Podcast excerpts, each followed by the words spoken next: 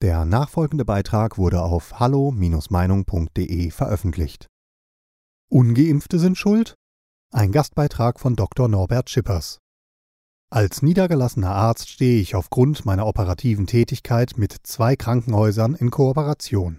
Während der gesamten Corona-Pandemie habe ich durchgearbeitet, das heißt, ich habe keinen Tag im Homeoffice verbracht, sondern stand gewissermaßen an der Front mit reichlich Kontakt zu Patienten und Personal, also zu vielen Menschen. Im Nachhinein weiß ich sogar, dass ich direkten Kontakt zu positiv getesteten und Erkrankten hatte, aber ich selbst bin in der gesamten Zeit nie erkrankt.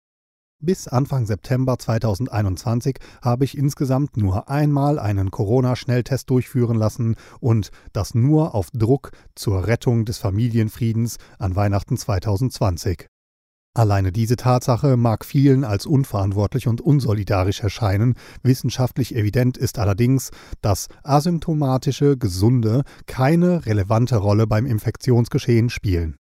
Ist mit diesem Wissen die anlasslose Massentestung von gesunden Menschen nicht eher die Suche nach der Nadel im Heuhaufen und damit eine völlig irrationale Ressourcenverschwendung?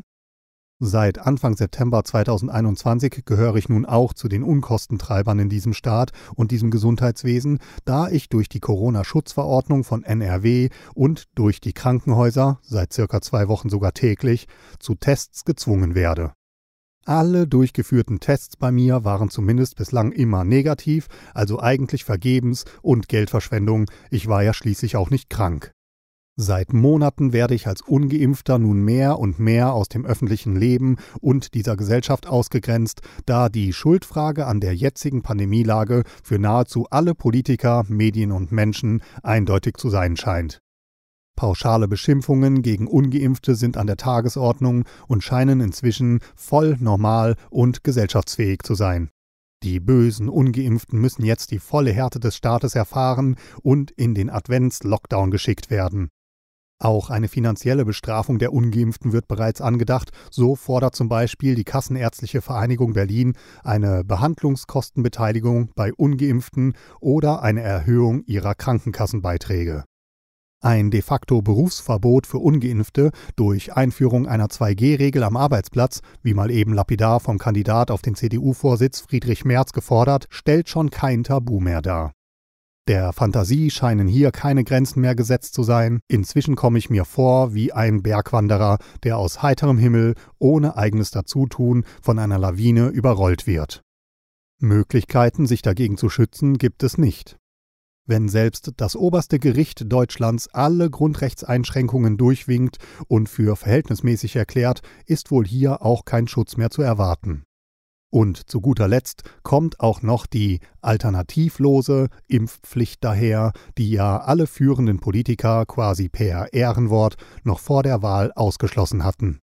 Die angeblich zu geringe Impfquote, woran natürlich auch die ungeimpften schuld sind, zwingt quasi die politisch Verantwortlichen zu diesem Schritt. Ein Kanzler ins B, der sein erstes Wahlversprechen schon vor seiner Wahl bricht, schlägt wohl alle Rekorde und schafft direkt einmal richtig Vertrauen. Eigentlich hätte das am Tag der Kanzlerwahl eine Megademonstration vor dem Bundestag verdient. Wie absurd die Forderung nach einer Impfpflicht ist und wie wirkungslos diese Impfpflicht wäre, möchte ich anhand einiger Fragen aufzeigen. Eine Impfpflicht bei einem zumindest bislang noch nicht voll zugelassenen Impfstoff? Eine Impfpflicht bei einem Impfstoff mit möglichen schweren bis tödlichen Nebenwirkungen? Eine Impfpflicht bei einem Impfstoff, der da, wo er schützen müsste, nämlich bei den vulnerablen und immungeschwächten Menschen, wahrscheinlich den geringsten Schutz bringt? Eine Impfpflicht bei Kindern, Jugendlichen und jungen Erwachsenen, die selbst praktisch nicht durch eine Erkrankung bedroht sind. Eine Impfpflicht bei einem Impfstoff mit nur begrenzter Wirkdauer von vier, fünf, sechs oder sieben Monaten. Eine Impfpflicht mit Dauerabonnement zur sechsmonatigen Impfung. Eine Impfpflicht ohne sterile Immunität zu erzielen. Das scheint doch alles eher der Versuch zu sein, ein Fass ohne Boden mit Wasser zu füllen. Und noch ein letzter Aspekt scheint mir nachdenkenswert. Wenn die Worte unseres geschäftsführenden Gesundheitsministers Spahn und des künftigen Gesundheitsministers Lauterbach stimmen sollten, nämlich dass am Ende des Winters, März, alle Menschen geimpft, genesen oder gestorben sind, warum brauchen wir dann noch ab Februar oder März eine Impfpflicht? Ist das jetzt zynisch? Mich beeindruckt diese Angst- und Panikmache, zum Beispiel auch jetzt mit der neuen Virusvariante, schon lange nicht mehr.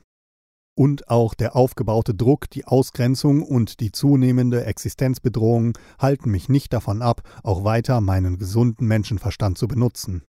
Diese Politik, basierend auf Zwang und Spaltung, hat uns alle bereits tief in eine Sackgasse geführt, der zugefügte Schaden ist schon jetzt irreparabel und die Zeche zahlt am Ende wieder mal der einfache Bürger, geimpft oder ungeimpft.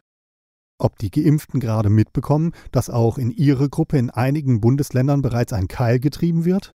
Alle Geimpften sind gleich, nur die Geboosterten sind gleicher. 2G-Plus-Regel, Testung von zweifach Geimpften, Geboosterte benötigen keinen Test.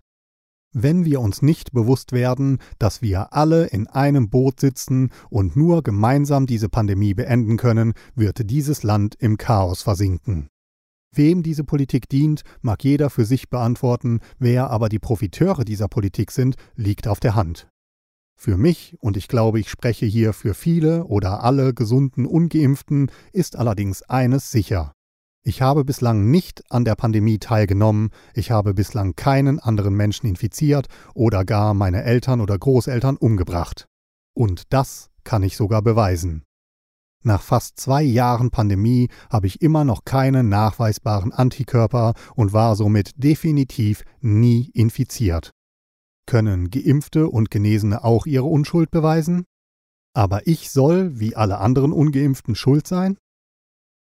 Bei diesem Beitrag handelt es sich um die Meinung des Verfassers.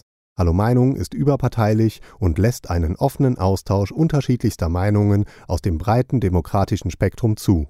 Die Beiträge unserer Leser sind eine Meinung bei Hallo Meinung und geben nicht generell die Meinung von Peter Weber und Hallo Meinung wieder. Liebe Zuhörer, ohne Sie wäre unsere Arbeit nicht möglich. Alle Informationen zu unserer Kontoverbindung finden Sie im Begleittext. Herzlichen Dank für Ihre Unterstützung. Weitere Beiträge finden Sie auf hallo-meinung.de. Wir freuen uns auf Ihren Besuch.